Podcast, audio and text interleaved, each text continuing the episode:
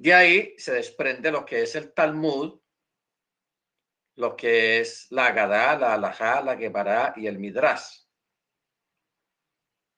Entonces, Pablo, cuando uno ya lee los escritos de Pablo, ya uno empieza a darse cuenta el por qué tantas cosas que Pablo dice que algunas son difíciles de entender y aparentemente son contradictorias, pero no hay una contradicción, lo que hay es una ignorancia del lector en cuanto a cómo funciona la Torá y cómo funciona toda la legislación, porque esto se llama la legislación, legislar. Por eso los rabinos desde la antigüedad decían de que o, y la misma Torah también lo dice, de que cuando venga el Mashiach, él va a legislar. ¿Qué es legislar? Legislar las leyes. Por ejemplo, en los países democráticos existen los legisladores. Los legisladores son los del Senado, los del Congreso, porque primero existe la Cámara Baja, la Cámara Alta, el Senado, el Congreso, y entre ellos hay muchos legisladores. ¿Qué es un legislador? Es una persona, por ejemplo, yo me acuerdo hace muchos años, como en los 90, cuando hubo lo del Mariel. ¿Qué es el Mariel? El Mariel fue que Fidel Castro allá en Cuba él sacó toda la gente, los enfermos mentales de los hospitales, los presos más peligrosos y gente que quería salir de Cuba y los autorizó para que salieran cuando le diera la gana. Entonces mucha gente de Miami se, se fueron en lanchas y en barcos a las costas cubanas y muchos barcos fueron y, montaban toda esa gente en los barcos y se los llevaban para Miami. Estamos hablando de, fueron como unos 250 mil personas, mucha gente. Entonces, entre toda esa gente había de todo. Había gente buena y había gente mala y habían locos, habían asesinos que Fidel sacó de las cárceles, gente que estaba pagando cadena perpetua y, los, y los soltó para que se fueran para Miami. O sea, mandó la basura para Miami. Entonces, en Miami crearon unos centros de acopio para recibir toda esa gente y reseñarlos, pero muchos pasaron esos filtros y se mezclaron entre la, entre la población. Entonces una vez un tipo de estos cogió a un niño americano, hijo de unos americanos anglosajones, y cogió a un niño que salía de la escuela y lo violó, lo mató y puso el cuerpo del niño en una caneca con cemento. Con cemento. O sea, le vació cemento al cuerpo del niño. Con el tiempo, pues el niño lo, lograron encontrar, al tipo lo cogieron. El niño se llamaba Jimmy Rice. Yo me acuerdo de eso, Jimmy Rice. Entonces al tipo lo cogieron y le dieron un carcelazo y ahí está pagando cárcel. Él nunca va a volver a ver la calle porque es un depredador. Ok. Entonces la mamá del niño, ella luchó para que legisló, o sea, se, buscó políticos, legisladores de la ciudad para que aprobaran una ley de, penas más severas para los violadores de niños y asesinos de niños. Entonces ella va donde los legisladores y los legisladores llevan eso a la Cámara y empiezan a hablarle a otros legisladores para que aprueben esa ley. Eso lo discuten, Luego eso pasa al, Senado del Estado y el, Senado del Estado lo examina esa ley a ver si es viable o no es viable. Entonces se hace una votación y la aprueban. Entonces, eso, los legisladores son los que sacan las leyes y las legislan y, las organizan y les dan forma a las leyes. Entonces, ¿por qué estamos hablando de esto? Porque la Torah en sí es una legislación. La Torah es una norma, una norma de ética, de comportamiento social, familiar, individual. Eso es la Torah. Aprender a convivir con las personas, con los animales con la naturaleza. ¿Ok? Entonces, la, hay una profecía que dice que cuando venga Machía, él iba a legislar sobre la Torá. ¿De qué manera Jesús legisló sobre la Torá? Cuando él decía, oísteis que fue dicho, mas yo digo. Por ejemplo, él dijo, oísteis que fue dicho, no asesinarás, mas yo digo, cualquiera que mira a su prójimo con odio y lo, y lo maldice en su corazón o lo odia en su corazón, ya fue culpado de, de homicidio, como si lo hubiera matado. O sea, él legisló esa ley, la profundizó, no la quitó, sino que le dio profundidad a la, a la ley. Porque él lo dijo muy claro, yo no vine a abrogar la ley, sino a darle cumplimiento y a legislarla. Él vino y profundizó la Torá. Entonces, cuando uno cuenta las palabras de Jesús en cuanto a la legislación que él hizo de la Torá, eh, encontramos que él legisló sobre 30 mandamientos. Exactamente lo que los rabinos decían en la antigüedad, que cuando el eh, Machía viniera, él iba a traer 30 mandamientos nuevos. No en sí que eran mandamientos que no existían antes, sino que él los legisló y los profundizó y le dio más realce a esos mandamientos. O sea, los rabinos no se equivocaron en ese lado, en esa parte, porque Jesús así lo hizo. Él legisló la Torá. Muy bien. Entonces Pablo habla acerca de los diferentes tipos de ley, porque no toda la ley es lo mismo, aunque tiene la misma palabra, pero no quiere decir lo mismo. Por ejemplo, el principio de ley que gobierna positivamente, la ley de la fe, la ley de la esposa, la ley del mal que está en mí. Eso es una ley. Eso está en Romanos 7:21, que dice, así que queriendo yo hacer el bien, hallo esta ley, que el mal está en mí. O sea, la ley del pecado. Luego está la ley del pecado. Luego está la ley del Mesías. ¿Dónde dice? En Romanos 6.2. ¿Ok? Luego está eh, la ley del Espíritu. Muy bien. Ahora, si miramos atentamente, Yeshua a través del madero, él lo que hizo fue que abolió las ordenanzas. ¿Qué son las ordenanzas? ¿Qué fue lo que él abolió las ordenanzas? O sea, la interpretación que los fariseos habían dado de la Torá, de la ley. Porque ellos Así, como la ley es perfecta, pero también en muchos gobiernos crean leyes en detrimento de, determinado tipo de personas. O sea, eso, se llama corrupción. Cuando crean leyes para perjudicar a un grupo en particular o para perjudicar a, a cierto tipo de personas, entonces ya eso es la corrupción de la ley. Eso fue lo que hicieron los fariseos y los escribas y los saduceos. Ellos crearon normas, crearon ordenanzas que lo favorecían a ellos. Por ejemplo, vamos a hablar de una. Hay un texto donde Jesús reprende a los fariseos porque ellos crearon una ley, una norma, claro, basado en la Torá, pero ellos la hicieron a conveniencia de ellos. ¿De qué se trataba? De la palabra corbán. ¿Qué quiere decir la palabra corbán? La palabra corbán es una ley que hay en la Torá que dice que los hijos tienen que hacerse cargo de los padres cuando estén ancianos. Tienen que hacerse cargo de ellos. Entonces, regularmente cada año había que llevar una ofrenda al templo en favor de los padres, o sea, por los padres. Pero aparte de esa ofrenda, los hijos tenían que ver por los padres, o sea, ver por ellos económicamente y en la salud, lógico. Entonces, ¿qué hicieron los fariseos? Los fariseos, astutamente, ellos crearon una ordenanza donde decía que una persona podía librarse de esta ley dando una buena ofrenda.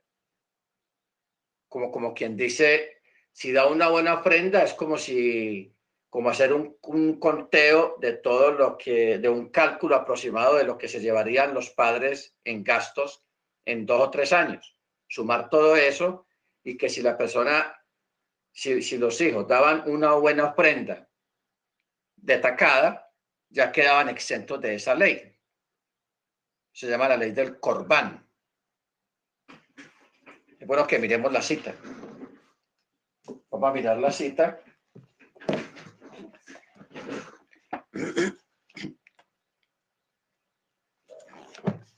La cita está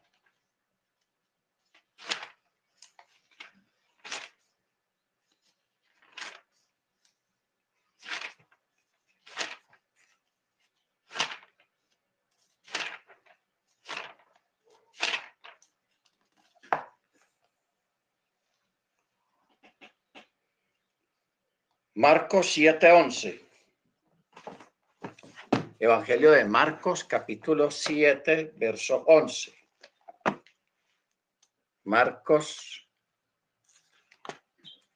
dice, mire cómo dice. Pues vamos a leer desde el verso 9, no, verso 8, porque es una reprensión que Jesús le hace a los ancianos, les dice, haciendo caso omiso del mandamiento de Elohim, os aferráis a la tradición de los hombres. Y les decía también, qué bien invalidáis el mandamiento de Elohim para establecer vuestra tradición. Porque Moche dijo, honra a tu padre y a tu madre, y el que maldice a padre o a madre ciertamente muere. Pero vosotros decís, si un hombre dice al padre o a la madre, cualquier cosa con que pueda beneficiarte de mi parte es corbán, es decir, ofrenda. Ya no lo dejas hacer nada por el padre o por la madre, invalidando la palabra de Elohim con vuestra tradición que transmitís y hacéis muchas cosas semejantes a estas. Ok. Entonces, aquí Jesús lo está reprendiendo porque ellos cambiaron la norma, crearon una ordenanza porque en el verso 7, mire cómo dice, en vano me honran enseñando como doctrinas preceptos de hombres, mandamientos de hombres. ¿Ok? Entonces, por eso, en el verso 8 les dice, haciendo caso omiso del mandamiento de Elohim, os aferráis a la tradición de los hombres, o sea, los mandamientos de los hombres. Qué bien invalidáis el mandamiento de Elohim para establecer la tradición, los mandamientos de los hombres. Entonces, ellos cambiaron la ley. Por eso dice el verso 11, cualquier cosa con que pudieras beneficiarte de mi parte es corbán, o sea, ofrenda. Entonces, aquí lo que estamos viendo es la rapacidad de los fariseos que ellos crearon esa norma de que una persona podía librarse de esa ley si traía una buena ofrenda, una ofrenda grande.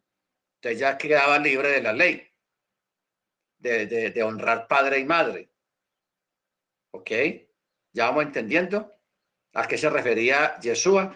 Entonces, lo que Yeshua vino fue abolir los mandamientos de los hombres porque si uno mira lo que quiere decir la palabra ordenanza o reglamento, viene del griego dogma, dogma, los dogmas de los hombres, o sea, los mandamientos de hombres. Por eso vemos que el catolicismo tiene sus dogmas. Y muchos grupos evangélicos también tienen sus propios dogmas. Entonces, hablábamos ayer, por ejemplo, con el hermano Álvaro, que fue el único que tuve en la clase, de que en Estados Unidos, pues llegamos a conocer algunos grupos que tienen sus mandamientos de hombres muy arraigados.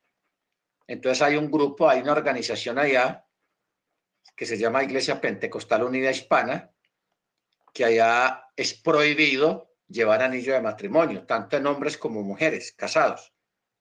Está prohibido y está prohibido que los hombres usen bigote. Entonces, allá si uno quiere formar parte de esa corporación y quiere ser predicador o pastor, uno tiene que cortarse el bigote y no volver a usar el anillo de matrimonio, si uno quiere formar parte pues de ellos. Entonces, esto es lo que llamamos mandamientos de hombres, porque eso del anillo el no usarlo, o el bigote, el no usarlo o usarlo, eso no está en la Torá, no está en la Biblia.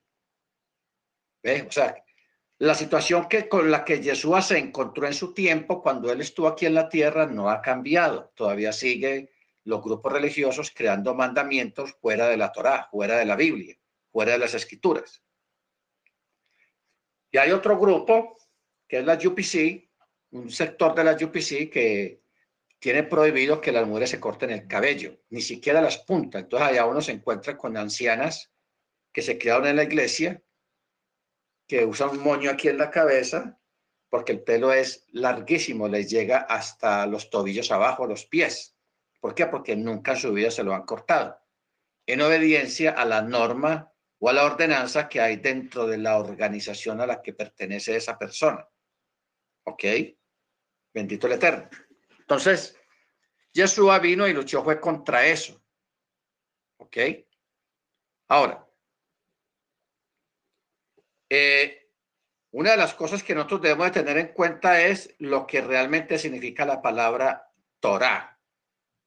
La palabra Torah significa enseñanza, significa eh, mandamiento, significa camino, significa instrucción, significa dirección. Y también significa ley, pero también significa la palabra Torah también significa dar en el blanco. Eso también significa la palabra Torah, dar en el blanco. O sea, hacer las cosas en forma acertada, en forma correcta. Porque la Torah nos lleva a eso, hacer las cosas correctamente. ¿Ok?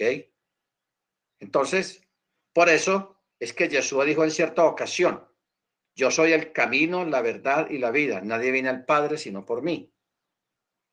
¿Ok? O sea que el mismo Yeshua, Él es la Torá, Él es el camino, Él es la verdad. Él es la verdadera enseñanza, Él tiene la verdadera dirección, Él es el blanco correcto, dar en el blanco. Amén. Muy bien. Entonces vamos a mirar ahora la lógica de la enseñanza de Pablo sobre la Torá. Vamos a, desenredar algunos puntos álgidos que han creado mucha controversia dentro del cristianismo y que mucha gente pues anda perdida por no entender realmente el, el trasfondo y el contexto y la profundidad de la Torá. El apóstol Pablo tuvo que aclarar los fundamentos de su enseñanza sobre la Torá, bajo presión, por un lado, de la primera congregación cristiana o creyente en Yeshua de Jerusalén y por otra parte de la sinagoga de la diáspora. Por tanto, especialmente en Romanos y Gálatas, desarrolla su perspectiva sobre el nuevo estado de la ley en actual situación después de la venida de Yeshua. La fe en el Mesías definitivamente incluía otros puntos. Sin embargo, ahora era decisivo lo que la Torá mesiánica significaba en la práctica tanto para el judío como para el gentil. Entonces, la profecía de Génesis 49 respecto a la venida del Mesías dice que él vendría como gobernante de naciones, pero también se refiere a él como legislador, lo que estábamos hablando ahora, el legislador. ¿Dónde está la profecía? Dice está en... Ah, dice, el cetro no se apartará de Judá, ni la vara del gobernante de entre tus pies, hasta que venga Chiloj, aquel a quien pertenece, y la obediencia a las naciones es de él. Es de él. Esto creo que está en Miqueas Vamos a mirar.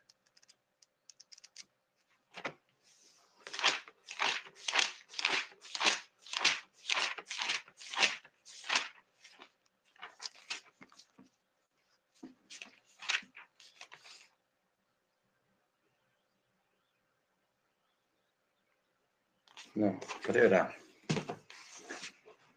Vamos a buscar la palabra Silo, que puedo tener la cita.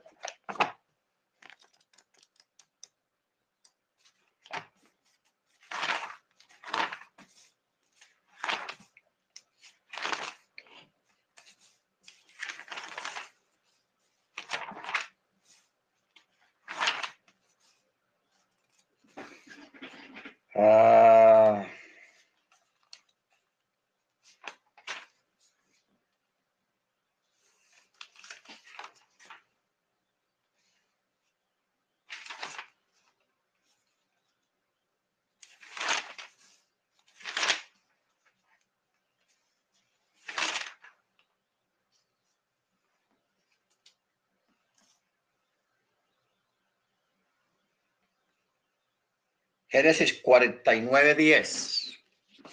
Vamos a mirar la cita. Génesis 49, 10.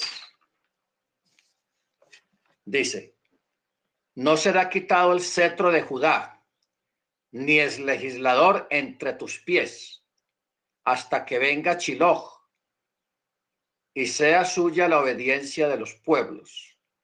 Muy bien. Entonces aquí menciona Aquí en 49.10 menciona legislador de entre tus pies. Esa palabra es clave. ¿Por qué es clave? Porque cuando Yeshua se sienta en el monte de las bienaventuranzas, o sea, Mateo capítulo 5, él allí está legislando. ¿Ok? Él allí está legislando. Entonces, ¿qué quiere decir esto? Antiguamente no es como ahora, que los que oyen se sientan y el que está enseñando está parado. Antiguamente era al contrario. El que está enseñando estaba sentado y los oyentes estaban de pie. Así se acostumbraba antiguamente. Lo que pasa es que la, pereza y la tranquilidad de la gente, pues se cambiaron los papeles. El, maestro está de pie ahora y, la, y los alumnos están sentados. Entonces, cuando habla de ese escenario de Yeshua sentado y la gente alrededor de él, eso es un dicho donde dice entre sus pies, ni el legislador de entre sus pies, hasta que llegue Chiloj y sea suya la obediencia de los pueblos. O sea, el sermón del monte comienza a partir de Mateo capítulo 5 y se va hasta el capítulo 8.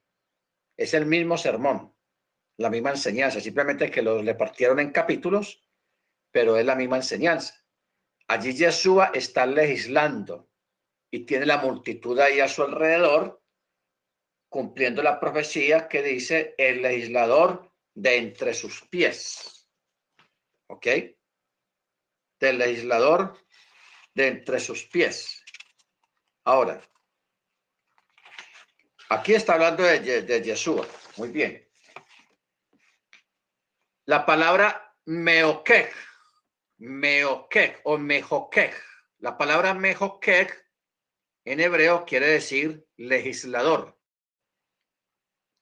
Según los sabios, el Mesías realizará el llamado tikkun haolam, tikkun olam, es decir, la corrección del mundo.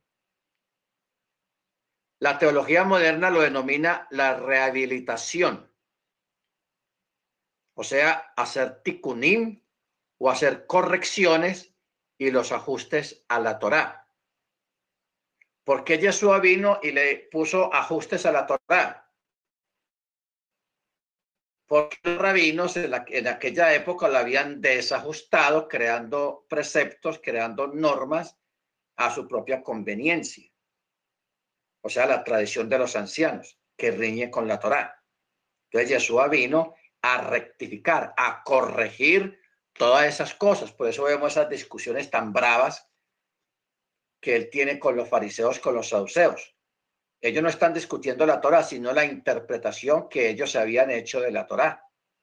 Ok, esas fueron las discusiones, lo que ellos interpretaban de la Torah. Entonces, la lógica de Pablo se basa en el hecho de que Machía tiene precisamente tal autorización y toda la obra de Elohim persigue este cumplimiento mesiánico y la nueva obediencia a la fe. A la fe. Romanos 1.5 que dice, por quien recibimos la gracia y el apostolado para la obediencia a la fe en todas las naciones por amor de su nombre. ¿Ok? Ahora, ¿qué es lo que nosotros tenemos acá? De que Yeshua viene y hace corrección a la interpretación, a la alajá que los rabinos en aquella época, los saduceos, los fariseos y los escribas habían hecho de la Torá. Él viene y corrige todo eso. Introduce y le da realce a un nuevo elemento, que es la fe. La fe. La fe. O sea, la fe sin Torah no tiene ningún respaldo y la Torah sin la fe tampoco. Las dos tienen que ir juntas. Porque ¿qué le pasó al judaísmo? Al judaísmo lo que le pasó fue que ellos se enfrascaron mucho en la Torah, en el mandamiento, en el ritual, en obedecer, en cómo me lavo las manos, cómo me lavo los pies, cómo hago esto, cómo hago el Shabbat, cómo hago aquí, cómo hago allá. Ellos se enraizaron en eso y crearon literatura y literatura y, regaron tinta por todos lados escribiendo todas esas cosas.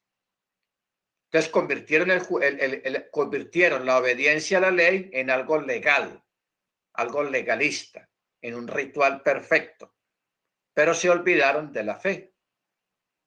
No practicaban la fe ni practicaban la misericordia, la acá. ¿Ok? Entonces, por eso en Romanos 10, 4 dice, porque el propósito de la ley es Cristo.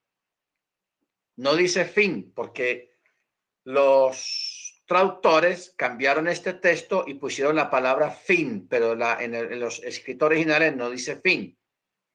En la Biblia Reina Valera dice, porque el fin de la ley es Cristo, y así no está, no es correcto. el texto correctamente dice, porque el propósito de la ley es Cristo que es telos. Eso se puede confirmar en un contexto en Primera de Timoteo 1.5 que dice, el propósito de nuestra instrucción es el amor nacido de un corazón, de una buena conciencia y de una fe sincera. ¿Qué es lo que está hablando acá? Que está, está mencionando la misma palabra propósito, que es telos. Y esa misma palabra es la que está escrita en Romanos 10.4. Ya ahí se da cuenta que hay un error de transcripción, de traducción. No dice fin de la ley, sino el propósito de la ley. Amén. Muy bien.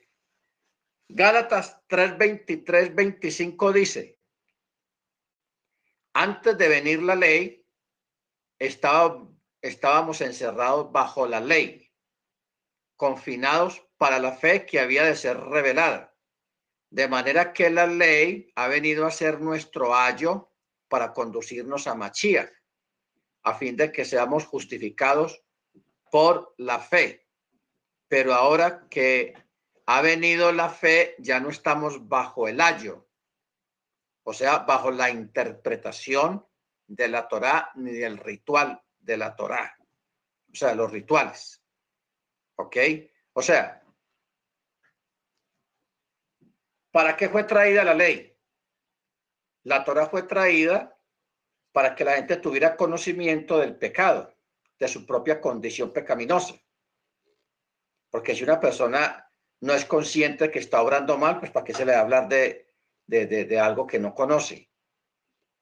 Entonces, lo, lo, que hizo la Torah fue como un espejo. La Torah es como el espejo las mujeres antes de salir a la calle, al centro o algún lugar, ellas se arreglan bien y antes de salir se dan el último toque, pero en el espejo, se mira el espejo a ver cómo quedaron.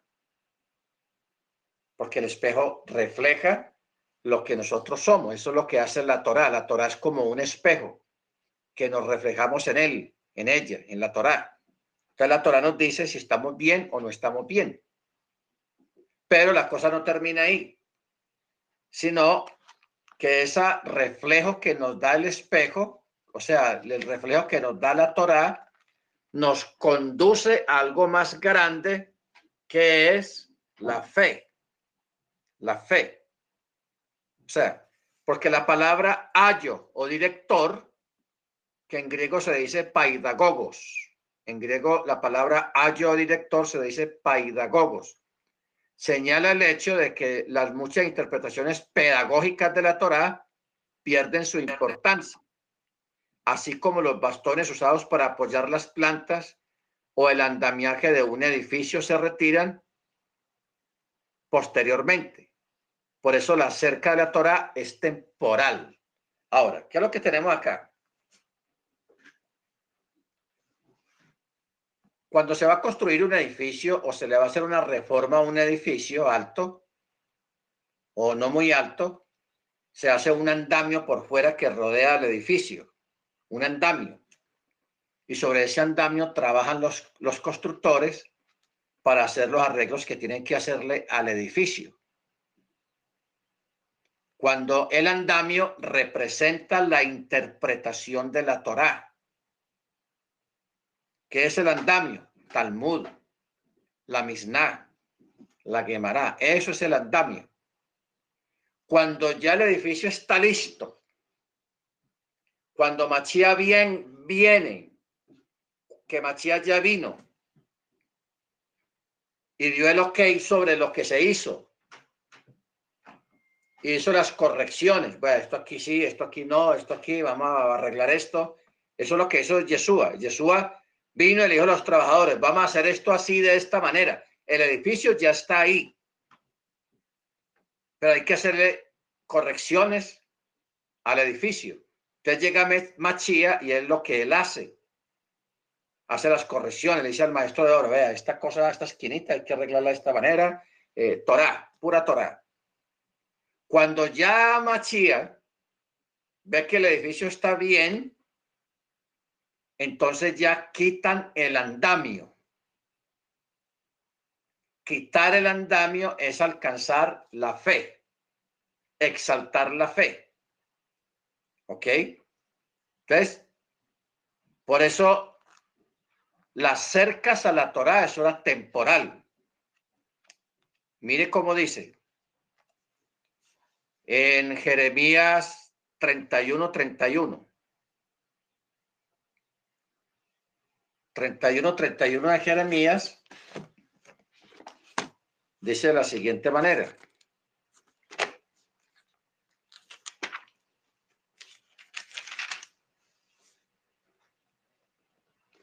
Dice, he aquí vienen días, dice Yahweh, en los cuales haré nuevo pacto con la casa de Israel y con la casa de Yehudá. ¿Ok?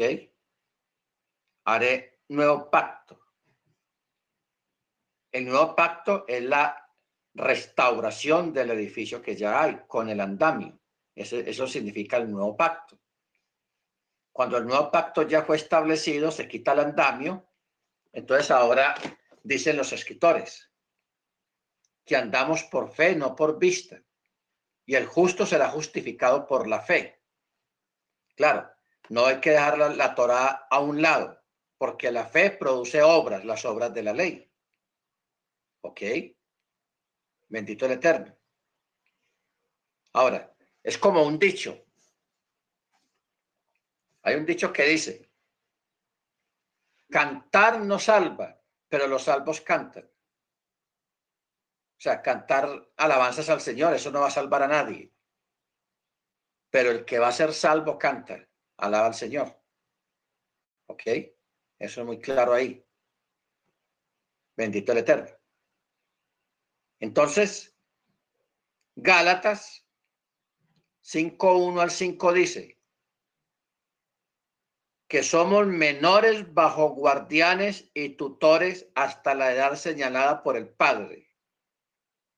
Pero cuando vino la plenitud del tiempo, el Eterno envió a Machía, nacido de mujer, nació bajo la ley, a fin de que redimiera a los que estaban esclavos en las malas interpretaciones de la Torá porque los habían esclavizado.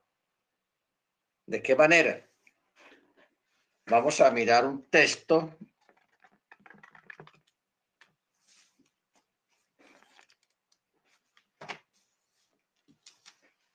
Un texto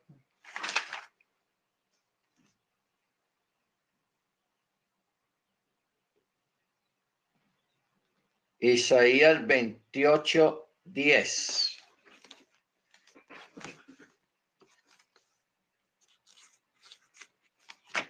Yo quiero que miremos este texto con mucho cuidado. Este texto es muy importante lo que estamos hablando acá.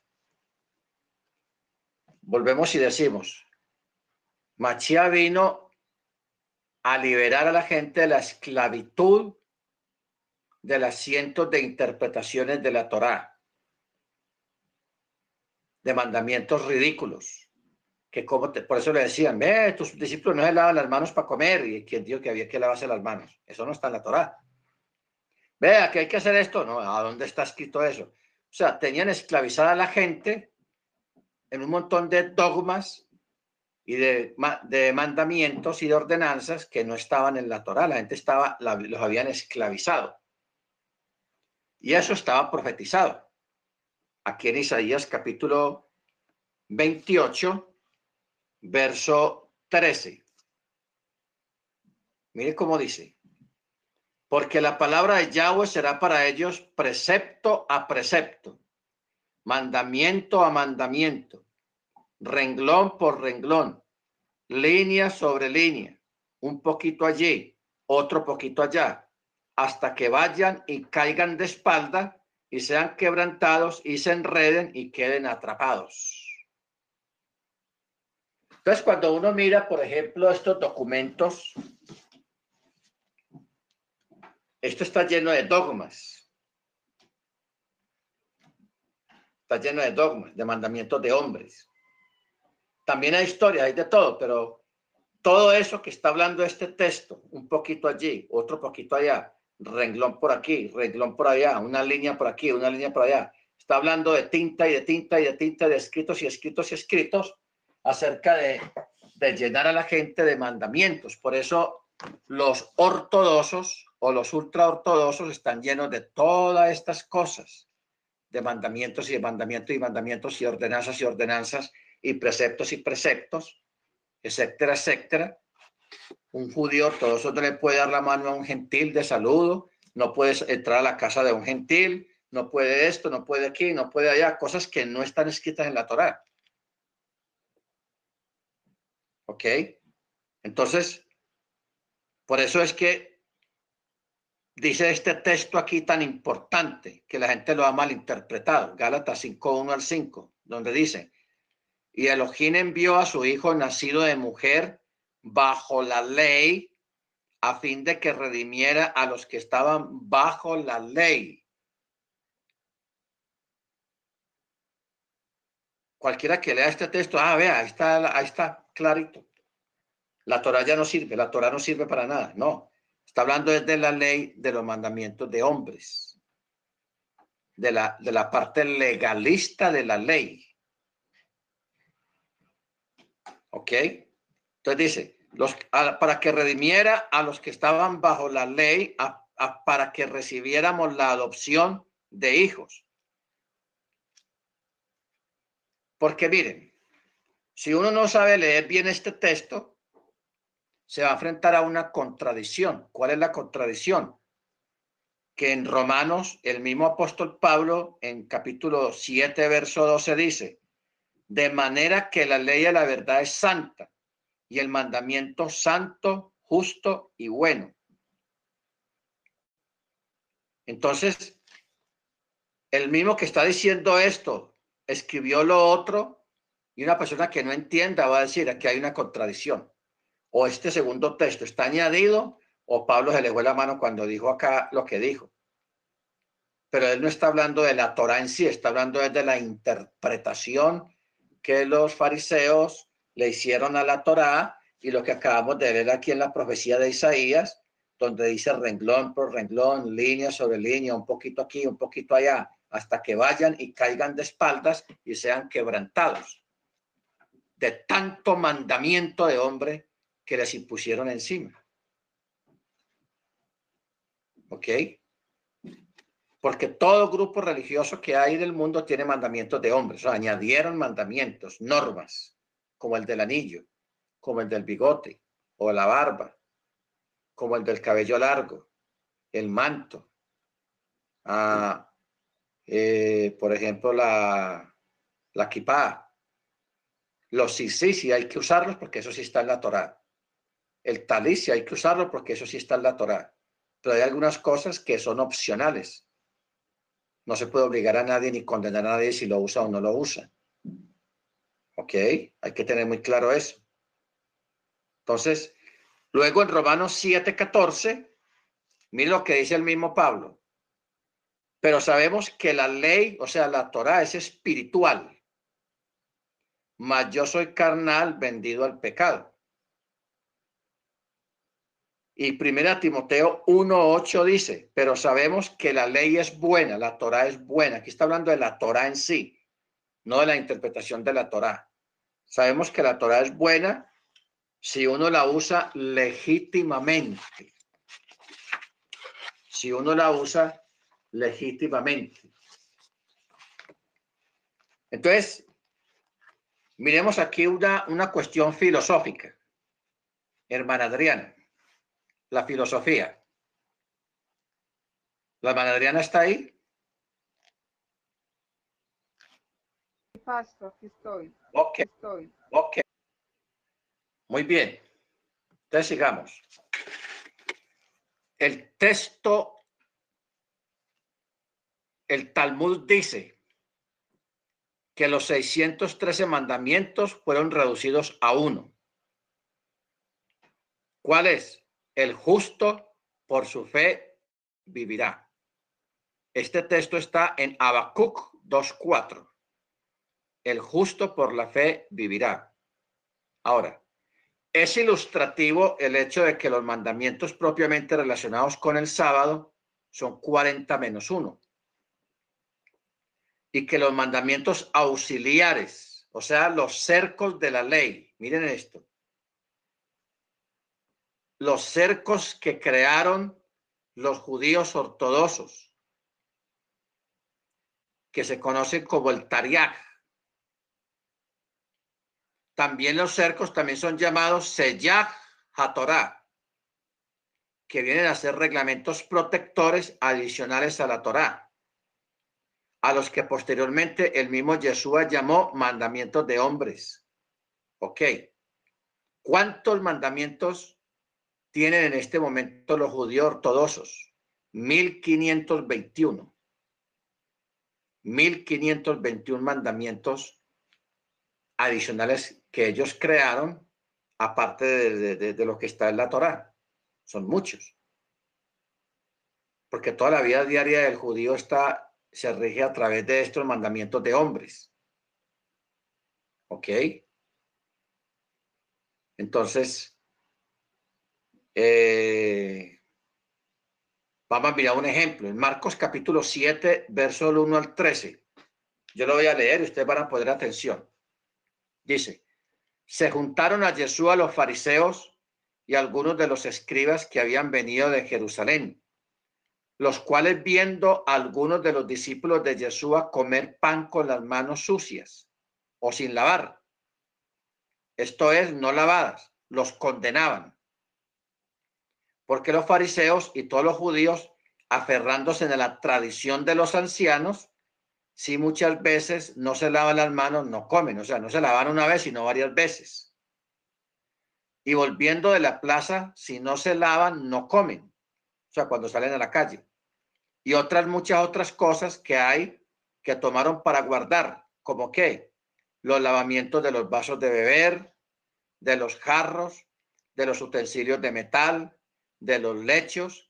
Le preguntaron pues los fariseos y los escribas a Yeshua, ¿por qué tus discípulos no andan conforme a la tradición de los ancianos? Mire que no están preguntando por qué tus discípulos no andan conforme a la Torá. No, sino conforme a la tradición de los ancianos, sino que comen pan con las manos sucias para ellos.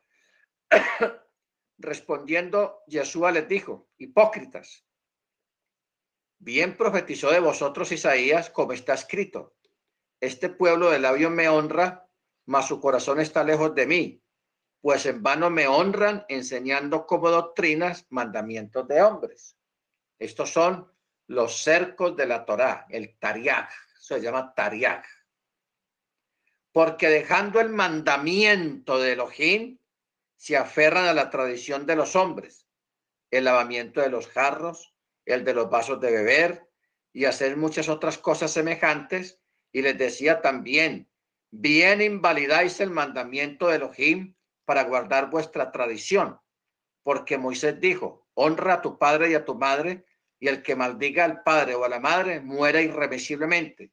Pero ustedes dicen, basta que diga un nombre al padre o a la madre, es corbán, quiere decir mi ofrenda de Elohim, todo aquello con que pusiera ayudarle, entonces no le dejáis hacer más por su padre o por su madre, invalidando la palabra de Elohim con vuestra tradición que habéis transmitido y muchas otras cosas que hacéis semejantes a estas. No les quiso decir lo otro, pero ya uno se imagina qué es lo otro. En Isaías, bueno, esto ya lo acabamos de leer, mandamiento sobre mandamiento, mandato sobre mandato, renglón sobre renglón, línea sobre línea, un poquito allí, otro poquito allá, hasta que vayan y se caigan de espaldas y sean quebrantados, enlazados y presos. Entonces, pero antes de este texto hay un texto muy importante que dice, este es el reposo, dad reposo al cansado. Este es el refrigerio, mas no quisieron oír. ¿Ok? No quisieron oír. Muy bien. También en Isaías capítulo 29, verso 13 dice, dice pues el Señor, porque este pueblo se acerca a mí con su boca y con su labio me honra, pero su corazón está lejos de mí y su temor de mí no es más que un mandamiento de hombres que les ha sido enseñado. Ojo con esto. Esto es una profecía, Isaías 29. Su temor de mí no es más que mandamientos de hombres que les han sido enseñados. ¿Ok? Entonces Yeshua reprende a los fariseos y a los escribas, quienes imponían cargas a las personas que ni ellos mismos las tocaban ni las guardaban. El problema acá es que según la tradición rabínica y el Talmud, enseña que ningún escriba o sabio estaba autorizado para modificar o añadir preceptos tradicionales y que únicamente el Sanedrín o el mismo Mesías podían hacer eso. Ahora, ¿por qué decían ellos que el Sanedrín? Que eso fue precisamente lo que pasó, porque los que aprobaban estas normas y estos mandamientos de hombres eran precisamente el Sanedrín, la gente del Sanedrín ellos fueron los que metieron todos estos mandamientos de hombres. Entonces, según la esperanza rabínica, los escritos de los sabios, el Talmud y otros escritos rabínicos como el Targum, decían que con la venida de Machía vendría una nueva Torah, o sea, un nuevo concepto de la ley. No quitar la ley, la ley está ahí, la Torah no se puede abrogar, ni quitar, ni mover, ni, ni nada. Ahí está. Y va a estar ahí siempre. Entonces, lo que trajo Yeshua fue el concepto de entendimiento acerca de la Torah. ¿Ok? Porque mire lo que dice Eclesiastés, libro de Eclesiastés, un midrash. La Torah que el hombre aprende en este mundo es vanidad en comparación con la enseñanza del Mesías. Porque la era mesiánica exige nuevas soluciones basadas en el cumplimiento de las profecías acerca del Mesías. ¿Ok? Entonces, ¿qué tenemos acá? Acordémonos de Yeshua cuando le estaba enseñando a los caminantes de Emaús ¿Qué le estaba enseñando él? Lo que él estaba enseñando era lo que la Torá, los profetas y los salmos decían de él. O sea, le estaba diciendo, mire, de mí habló la Torá, de mí hablaron los salmos, los salmistas, Y de mí hablaron los profetas. ¿Dónde dice? Aquí en tal parte, en Salmo tal, profeta tal, profeta aquí, Torah aquí. Porque el, evangelismo que él tenía que hacer era de esa manera, y ese, y es el evangelismo también de los apóstoles. Ellos no evangelizaban haciendo milagros y no. Ellos evangelizaban era demostrando a través de la misma Torah que Yeshua es, perdón, que Yeshua es el Mesías. ¿Ok? Por ejemplo, a un Moche insinuó algo acerca de la intención sencilla y fundamental de la ley en Deuteronomio 10.12. ¿Qué dijo Moche? Deuteronomio 10.12 dice, ahora pues Israel, ¿qué pide Yahweh tu Elohim de ti? Sino que temas a Yahweh tu Elohim, que andes en todos sus caminos, que lo ames y sirvas a tu Elohim con todo tu corazón y con toda tu alma. O sea, ya el Eterno estaba tratando de profundizar el mensaje con estas palabras. Mire que aquí no está hablando nada de la Torá. ¿Qué le dice? Que teman a Elohim, que anden en sus caminos. ¿Cuáles son los caminos? La Torá. Que lo ames, que lo sirvas con todo tu corazón y con toda tu alma. Y eso fue lo que vino a, ratificar Yeshua. Él vino a ratificar estas palabras. También Miqueas recalcó la sencillez de la relación con Elohim. Miqueas capítulo 6, verso 8 dice, Él te ha declarado, hombre, lo que es bueno. ¿Y qué es lo que demanda Yahweh de ti? Sino solamente practicar la justicia, amar la misericordia y andar humildemente con tu Elohim. Todo esto con la Torah aborto. Ahora, ¿por qué estas palabras? Cuando Jesús viene aquí, se encuentra con los fariseos, los saduceos, los escribas,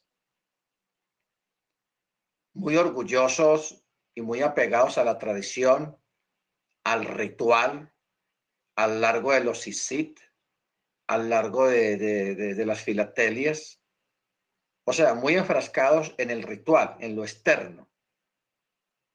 Y vivían condenando a todo el mundo si no hacían las cosas como ellos las hacían. ¿Ok? Entonces, dejaron a un lado la misericordia, dejaron a un lado la justicia y dejaron a un lado la humildad, porque andaban con sus vestidos largos, con su ropa larga, con sus tzitzit larguísimos y el cuello erguido,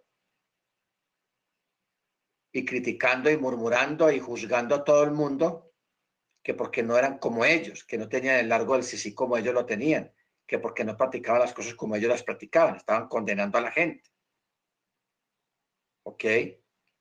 Luego Yeshua mismo vino y les dijo, justicia, misericordia y fe esto era necesario hacer sin dejar de hacer aquello. ¿Qué era aquello? Practicar la Torah. Eso es lo que le está diciendo a ellos. Justicia, misericordia y fe es necesario hacer sin dejar lo otro. ¿Qué es lo otro? El Shabbat, las fiestas, todo. Amén. Baruch O sea, el Eterno era consciente de la tendencia humana de crear leyes a su antojo.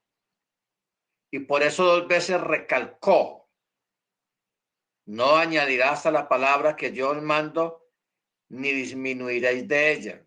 Deuteronomio 4.2 y 12.32. No le añadirás, ni tampoco le disminuiréis, sino como son. Por eso, esta misma advertencia está en el libro Apocalipsis. Vamos a leerlo. Apocalipsis, capítulo 22, verso 18. Dice, Yo testifico a todo el que oye las palabras de la profecía de este rollo. Si alguno añade a ellas, el Eterno le añadirá las plagas escritas en este rollo. Si alguno quita de las palabras de este rollo, de esta profecía, el Eterno quitará su parte del árbol de la vida y de la santa ciudad, de las cosas que han sido escritas en este rollo. O sea, nosotros no podemos entrar en el terreno de la adulación, ni en el terreno de la disminución. O sea, disminuirle al Eterno en lo que realmente Él es, restarle. Pero tampoco a Él le gusta que le estén inventando cosas que no son. Así sean aduladoras, así sean bonitas ¿Ok? O sea, las cosas como son. Porque el Eterno no depende del mundo como para que el mundo lo esté adulando. Pero tampoco le agrada ni es bueno que la gente le esté quitando su gloria, su grandeza, su poder. Él tampoco acepta eso. Ni que exageren, ni que le quiten. Entonces, de ahí una historia, la vez pasada la contamos, pero bueno repetirla, de que una vez un rey invitó a un príncipe de otro reino o del reino al palacio. Lo invitó al palacio. Entonces, después de la comida, de una gran cena, el rey invitó, porque era costumbre, invitó al príncipe a sus aposentos para mostrarle sus tesoros. Entonces el, rey llevó al príncipe visitante y le mostró todos sus tesoros. La mayoría de las cosas eran de oro, de mucho oro. Había de plata y de bronce, pero la mayoría era de oro. Entonces el príncipe pues, pues quedó sorprendido por tanta riqueza, etcétera, etcétera, y se fue. Cuando él sale, la gente le pregunta, y contame, el rey te mostró el tesoro. Y él dijo, oh, sí, qué tesoro más grande. Tú no te imaginas, eso está lleno de cosas de plata, de pura plata. Hay cosas de plata. Todo es de plata. Nunca dijo que todo era de oro, la mayoría era de oro, sino de plata. O sea, mermó la calidad, no la cantidad, sino la calidad del tesoro del rey. Todo lo redujo a plata. Entonces ese comentario que hizo ese príncipe llegó a oídos del rey. Entonces el rey no le gustó, lo mandó traer y lo mandó a decapitar. ¿Por qué? Porque había mermado la honra del rey. La había mermado. Entonces, por eso es muy importante y eso se ve hoy en día mucho en la sociedad, que hay personas que tienen sus talentos, sus dones, sus, su gracia y sus cosas, y a veces por envidia o por otra situación, por otro motivo, tratan de achicalar las cosas o de mermar. Si alguien dice, no, esa persona pinta muy bien, es un pintor tremendo, es muy correcto. Entonces llega otra persona y dice, ah, eso es más o menos, él trabaja más o menos bien, él es un poquito, eh, en fin, empieza como a, a hacer quedar mala a la persona, restándole importancia. Eso no es bueno hacerlo. Mucha gente lo hace. Unos por envidia, otros por otra cosa, pero hay gente que lo hace. ¿Ok? Uno, uno de las personas tiene que reconocerle sus dones, sus talentos, sus dotes. Si una persona es un buen maestro y tiene buen conocimiento, hay que reconocerlo. Esa persona sabe, enseña muy bien. Si la persona eh, canta bien o toca bien un instrumento musical, hay que decir la verdad esa persona toca muy bien la guitarra, toca bien el piano. ¡Wow! Tremendo. No por eso no va a decir, no, esa persona ahí más o menos ahí medio rasguea la guitarra. No, no, no, no, eso no está bien. Por eso el Eterno dice muy claro, yo honro a los que me honran. Ojo con esa palabra. Yo honro a los que me honran y me glorificaré en los que me obedecen. Amén. Muy bien. Sigamos. Eh, de igual modo, el profeta Llorón. ¿Quién es el profeta Llorón? Jeremías. A le dicen el profeta Llorón, porque él escribió un libro que llama Lamentaciones, donde él se queja sobre la destrucción de Jerusalén, o sea, llora la destrucción de Jerusalén. Muy bien. Jeremías activo antes de la destrucción del templo, el año 586 antes de, de se queja de que el pueblo confía en su forma del culto externo, mientras que siguen. ¿Qué es lo que siguen? Las obstinadas inclinaciones de su malvado corazón. No confiéis en palabras engañosas diciendo, este es el templo del Eterno, templo del Eterno. O como decís, somos sabios y la ley de Yahweh está en nosotros. Cuando he aquí que la han cambiado en mentira, la pluma mentirosa de los escribas, ellos han desechado la palabra de Yahweh. El pueblo pone su confianza en la circuncisión, aun cuando toda la casa de Israel es incircunciso de corazón. Mire usted las palabras tan fuertes porque eso es lo que le pasó a Israel. Vivían orgullosos de su templo. Que nadie como Salomón, que nadie, ningún templo como el nuestro. Y al templo hay que ir de esta y de esta manera, y entrar de esta y de esta manera, o sea, puros mandamientos de hombres. O sea que se enfocaron más en el culto que en la fe, en la misericordia. Y mire la, la, reprensión. Ellos se enorgullecían, se enorgullecían de sus escritos. Se enorgullecían de la circuncisión. Pero ¿qué dice ahí? Toda la casa de Israel es incircuncisa de corazón. Tremenda reprensión. Toda la casa de Israel es incircuncisa de corazón. Estas reprensiones proféticas son aplicables igualmente a, cualquier época. ¿Cuán fácilmente puede llegar a ser más importante una tradición religiosa aprendida que la obediencia personal de la fe? Entonces, por eso nosotros en este aspecto debemos tener mucho cuidado en no caer en, en, el engaño y en la trampa del ritual, del Shabbat. No, es que el chaval hay que hacerlo de esta manera, hay que hacerlo así porque si no, no sale nada, si no, no es correcto.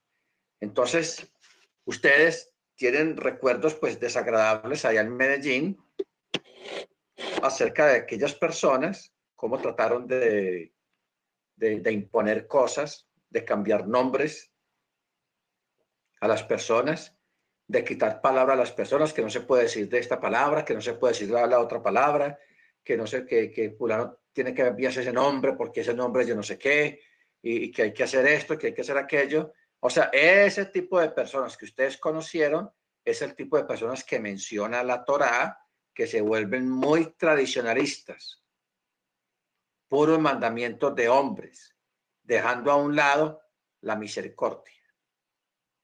La misericordia. Bendito el Eterno. O sea, cuán fácilmente puede llegar a ser más importante una tradición religiosa aprendida que la obediencia personal a la fe.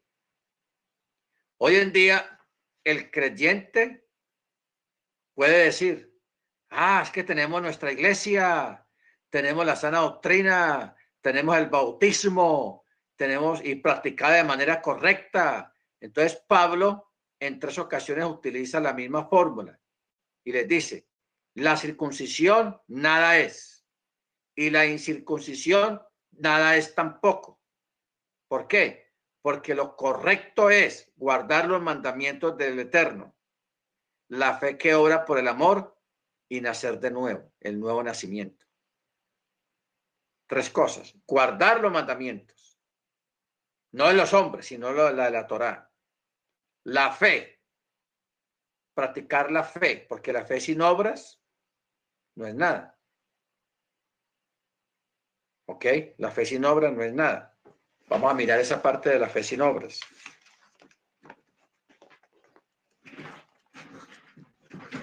Vamos a mirar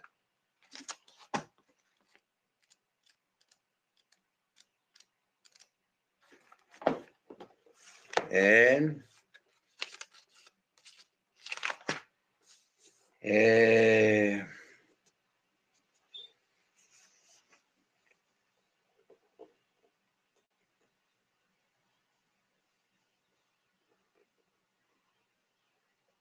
San Jacob o Santiago capítulo 2. Jacob o Santiago capítulo 2.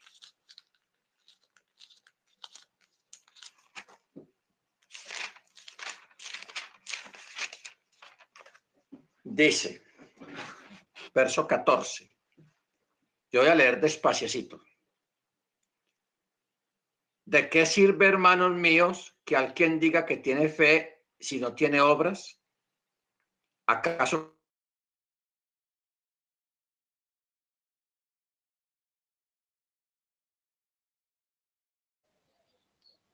Ahora sí estamos de nuevo. Muy bien. No sé en qué momento se fue, pero voy a volver a leerlo. Pero quieres saber, oh hombre vano, que la fe sin obras es estéril. No fue justificado por las obras nuestro padre Abraham cuando ofreció a su hijo Isaac sobre el altar. ¿Ustedes qué piensan? ¿Lo que Abraham hizo fue un acto de obra o fue un acto de fe? Las dos cosas. Si él no hubiera tenido fe, él no se arriesga a ofrecer a Isaac en sacrificio. Y si él no hubiera tenido fe, él no lo hubiera hecho tampoco. Entonces ahí las dos cosas estaban juntas, la fe y el acto para hacer lo que hizo. Entonces dice, ya ves que la fe actuaba juntamente con sus obras y la fe fue perfeccionada por las obras. Y se cumplió la escritura que dice, creyó Abraham a Elohim y le fue contado por justicia y fue llamado amigo de Elohim. ¿Veis que el hombre es justificado por las obras y no solamente por la fe? Asimismo también la ramera Rahab no fue justificada por las obras cuando hospedó a los mensajeros y los envió por otro camino.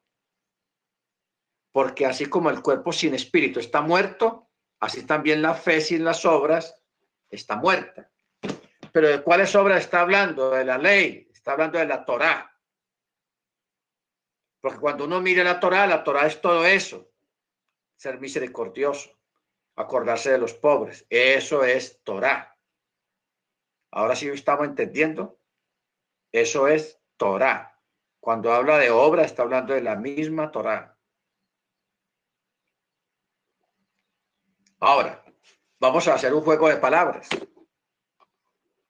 que son las siguientes. Las obras no salvan. Ojo con esto. Las obras no salvan, pero los que van a ser salvos tienen obras. Tienen obras. Aquí está hablando de la Torah. O sea, las, la Torah sola no salva pero los salvos guardan Torah. Así de sencillo. Los salvos guardan Torah. Amén. Bendito el Eterno. Muy bien.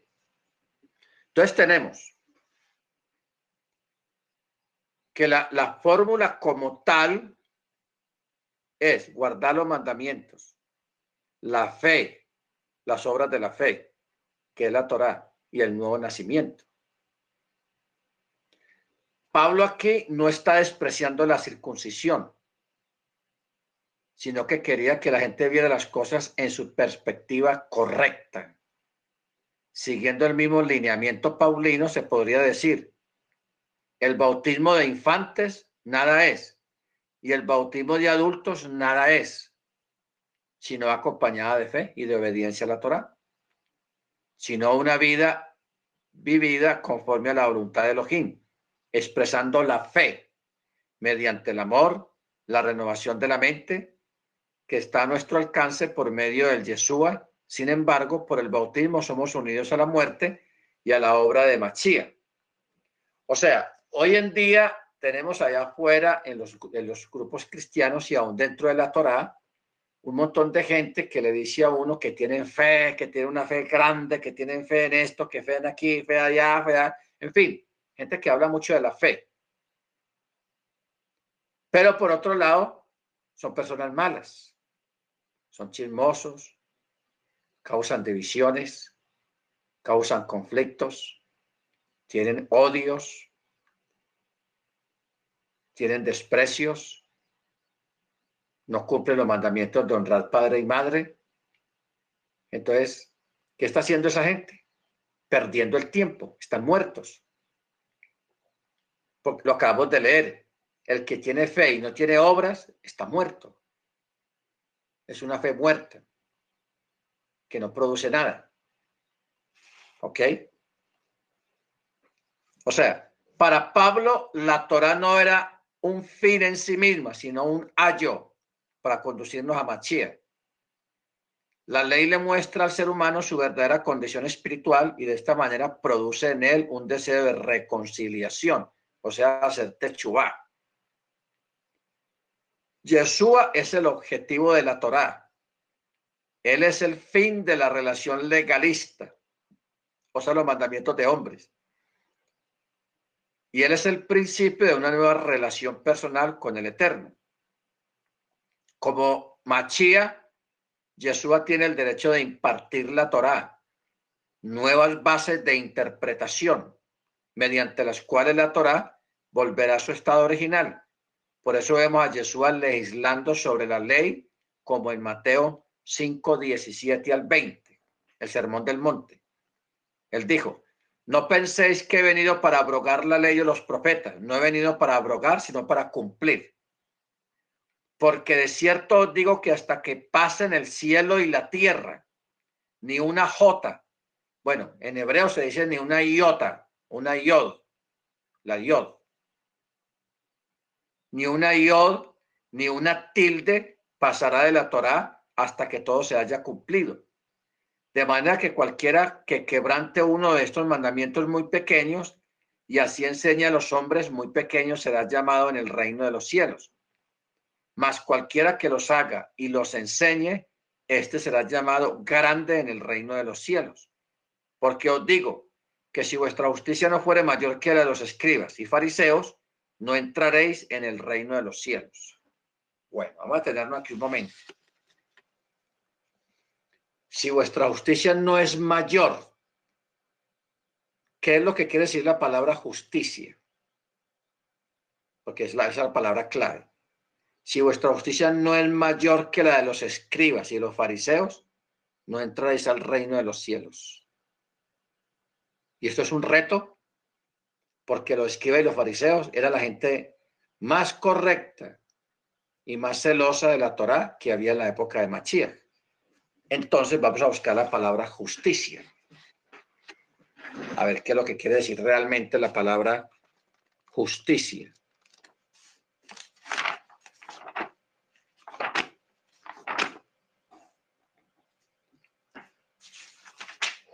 Justicia.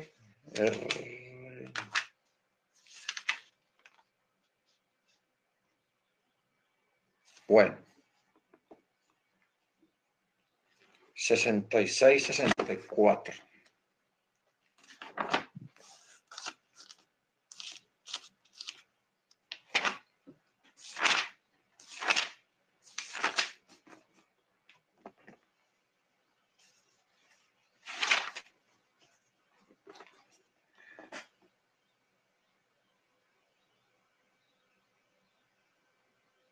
Bueno, la palabra justicia quiere decir sedek, sedek,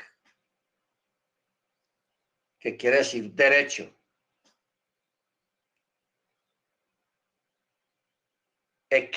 equitativo,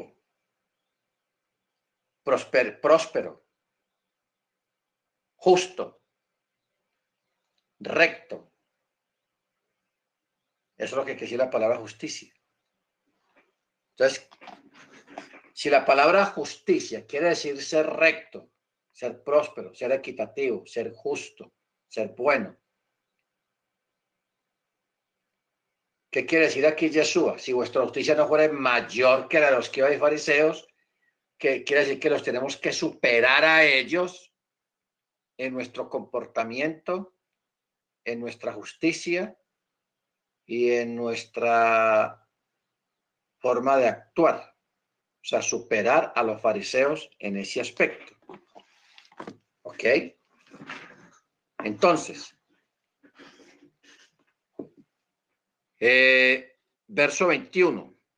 Oísteis que fue dicho a los antiguos, no matarás.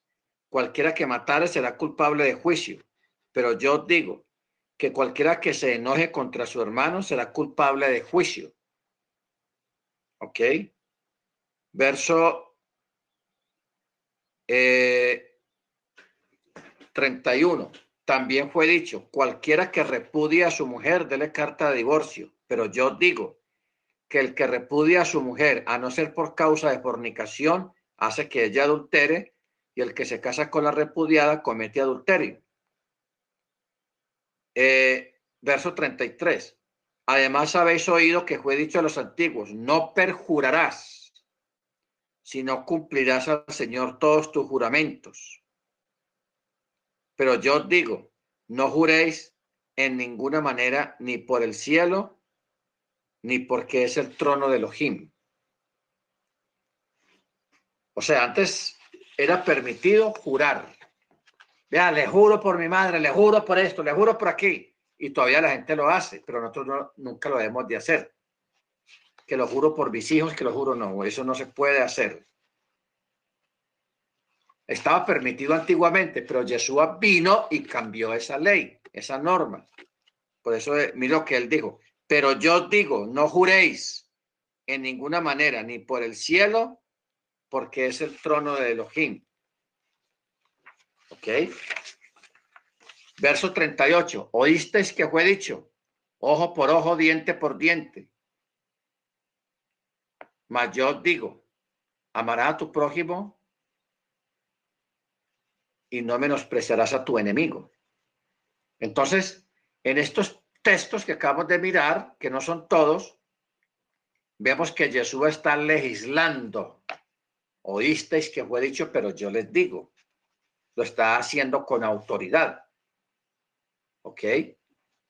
Porque él está legislando acerca de la Torá, está sentando cátedra sobre muchas cuestiones de la Torá, porque precisamente eso es lo que se esperaba de él desde los tiempos antiguos. Por eso está escrito en el libro de Jeremías 31, 31, 32, que dice, He aquí vienen días, dice Yahweh, en los cuales haré nuevo pacto con la casa de Israel y la casa de Yehudá, no como el pacto que hice con sus padres el día que tomé sus manos para sacarlos de la tierra de Egipto, porque ellos invalidaron mi pacto, aunque yo fui marido para ellos, dice Yahweh. El seguimiento y cumplimiento de esta profecía está en Mateo capítulo 26, que dice lo siguiente. Esto es la sangre del nuevo pacto, cuando Jesús levantó la copa en, en Texas. Porque esto es mi sangre del nuevo pacto, que por mucho es derramada para remisión de muchos. ¿Ok? Y en Mateo 7:12 dice, así que todas las cosas que queráis que los hombres hagan con vosotros, así también haced vosotros con ellos, porque esto es la ley y los profetas. Está hablando de lo bueno, no de lo malo. Amén. Bendito el Eterno. Muy bien, vamos a tener aquí un momento. ¿Alguno de ustedes tiene alguna pregunta? acerca de lo que estamos hablando. A ver, ¿qué quiere preguntar algo?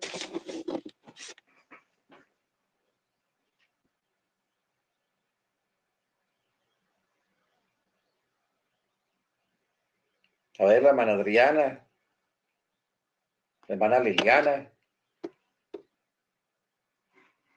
El hermano Álvaro. No, pastor. Lo único fue que me perdí lo que usted me iba a decir sobre mm, cuando la tía de esta niña me interrumpió. Ah, lo de filosofar. Exacto. No, ahí, ahí está. No, usted iba a decir algo y yo me lo perdí.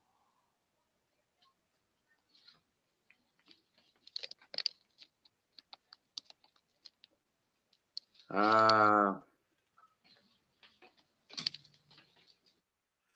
No, como dice un dicho, hoy en día la gente que se siente orgullosa de su iglesia, dicen, yo tengo mi iglesia propia, tenemos la sana doctrina, tenemos el verdadero bautismo, tenemos yo no sé qué. Entonces, Pablo les dice a esas personas, la circuncisión nada es y la incircuncisión nada es. Tener una iglesia propia, un local propio con todos los fierros, eso no es nada. O sea, lo, lo importante es hacer las cosas correctamente. Amén. Eso es lo más importante es una especie de pensamiento filosófico.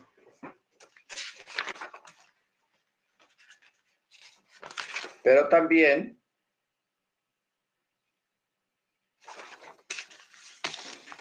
es la forma como yo, cada uno de nosotros practicamos y le damos la aplicación a la Torah. ¿Ok? ¿Quién más quiere decir algo?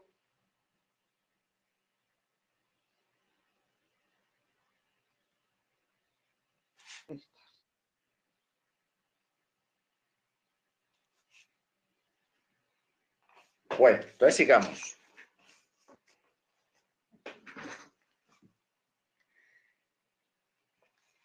Eh, ahora vamos a mirar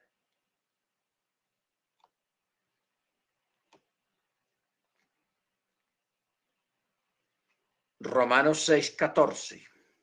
Texto complicado. Romanos 6:14.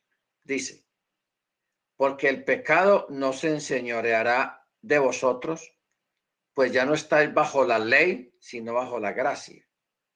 Complicado el versículo, ¿cierto? Pero no. Acordémonos que ahora estamos hablando de que bajo la tutoría de los mandamientos de hombres. Eso es lo que está hablando acá. Bajo las obras de la ley. La parte legalista de la ley.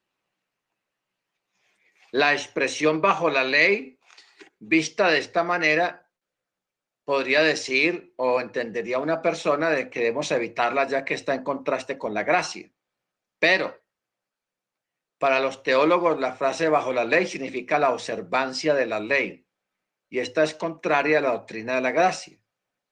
Este tipo de exégesis no es correcta, ya que no se tomó en cuenta el contexto de Romanos sino que se interpretó el texto aislado de su contexto. ¿Cuál es el contexto? Pablo dice en Romanos 7.2, de manera que la ley de la verdad es santa y el mandamiento santo, justo y bueno. Y en Romanos 3.31 dice, luego deshacemos o invalidamos la ley por la fe en ninguna manera. Antes establecemos la Torá o la ley. Luego en Romanos 6:14 nos dice, nos dice que no estamos bajo la Torá y luego en el 7:12 dice que la ley es santa, el mandamiento santo, justo y bueno. Entonces, ¿qué tenemos acá? Es la interpretación, la mala interpretación, porque la Torah no se puede contradecir. O sea, la Biblia no se puede contradecir a sí misma. Y Pablo no se está contradiciendo, él sabe lo que está diciendo. Los que no entendemos somos nosotros, que es lo que Pablo está diciendo. ¿Ok? Entonces, eh, en la carta a los romanos,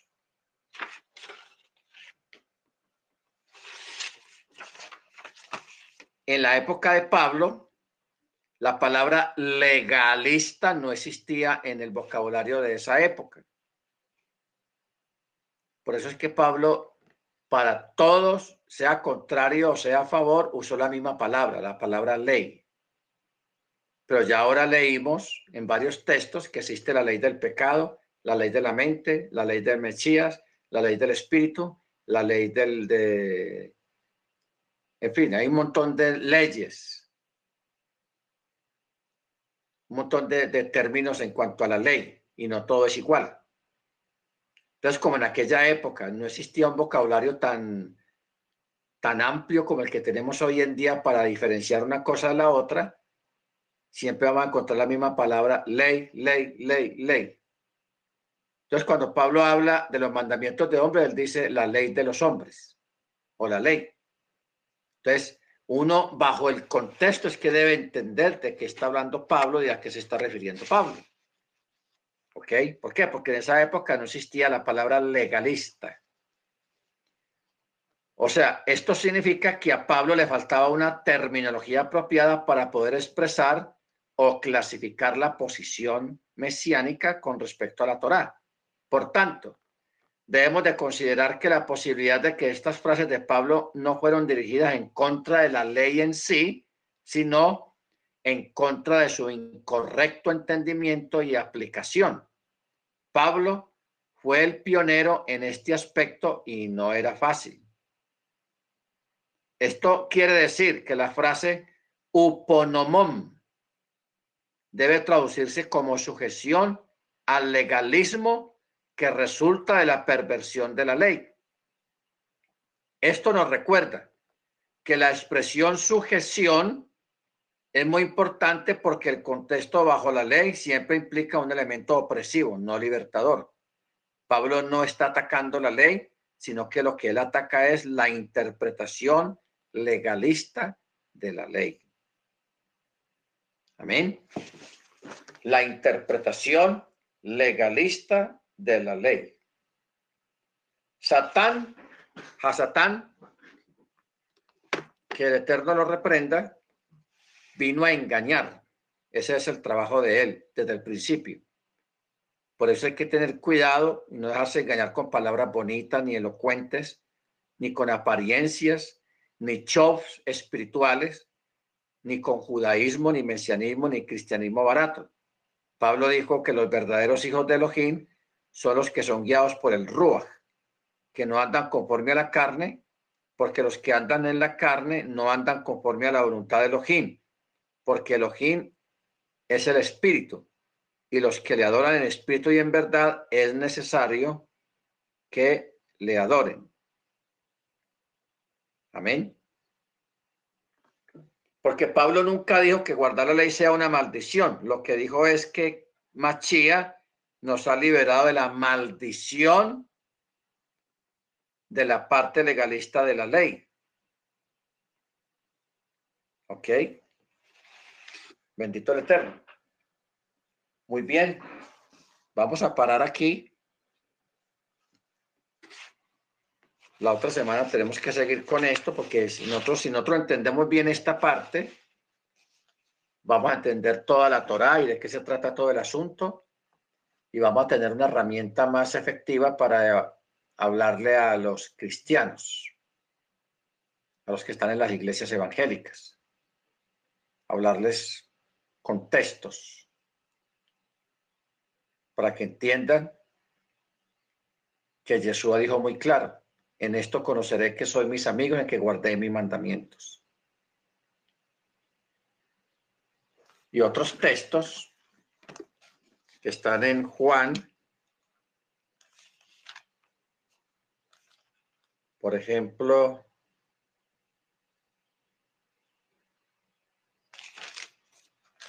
uh,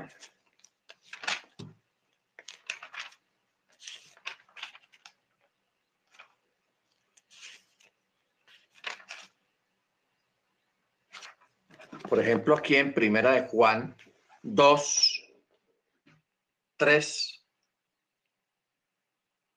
2 y 3 dice, en esto sabemos que lo hemos conocido si guardamos sus mandamientos. El que dice, yo lo conozco y no guarda sus mandamientos, este es mentiroso y la verdad no está en él. ¿Ve? Así de sencillo. Porque aquí está hablando de la ley, los mandamientos. Y este texto es duro. El que dice que yo lo conozco y no guarda la Torá o los mandamientos es un mentiroso y la verdad no está en él. Tenaz. Juan, primera de Juan 3, 24, dice, y aquel que guarda sus mandamientos permanece en él y él en aquel. Y en esto sabemos que él permanece en nosotros por el Espíritu que él nos dio. Primera de Juan 5, 2 y 3 dice, en esto conocemos que amamos a los hijos de Elohim, cuando amemos a Elohim y practiquemos sus mandamientos, practicar Torah. Pues este es el amor de Elohim, que guardemos sus mandamientos y sus mandamientos no son gravosos. Amén. Tenaz. Entonces, vamos a parar aquí. Vamos a orar, vamos a darle gracias al Eterno, vamos a orar por Venezuela, que eso ya está muy complicadito. Que sea el Eterno teniendo misericordia de esta gente allá en Venezuela y los que están aquí también, porque aquí hay muchos venezolanos. Entonces, aquí están regados por todas partes y ellos están pasando pues una situación no muy buena, porque eso de llegar a un país donde nadie los conoce y eso está complicado, que el Eterno tenga misericordia y nos ayude a nosotros para ayudarles a ellos también. Pero lo importante es orar para que se arregle la situación y la gente pueda regresar a su país a la reconstrucción de Venezuela. Amén. Entonces oremos, hermanos. Eterno, te damos gracias en el nombre de nuestro Adón Jesús Hamachía por la oportunidad que nos brindas de estar delante de tu presencia. Te bendecimos, te honramos, te glorificamos te damos el honor y la gloria. Concédenos en este momento darte gracias por esta clase que hemos tenido. Te rogamos en este momento, primeramente por Eres Israel, por todos los Yehudim que están regados por todo el mundo, para que los bendigas y los guardes. Te rogamos también por Venezuela, por el país de Venezuela, por su gente, para que ayudes a este país a salir de esta situación en que se encuentran y te ruego también por los que están eh, afuera en la, en la dispersión, en el exilio, para que también tenga misericordia de todos ellos, Señor, y le creas a los países donde ellos se encuentran la forma de ayudarles a ellos para que no pasen hambre y puedan estar bien. Concede tu gracia, tu bondad y tu misericordia.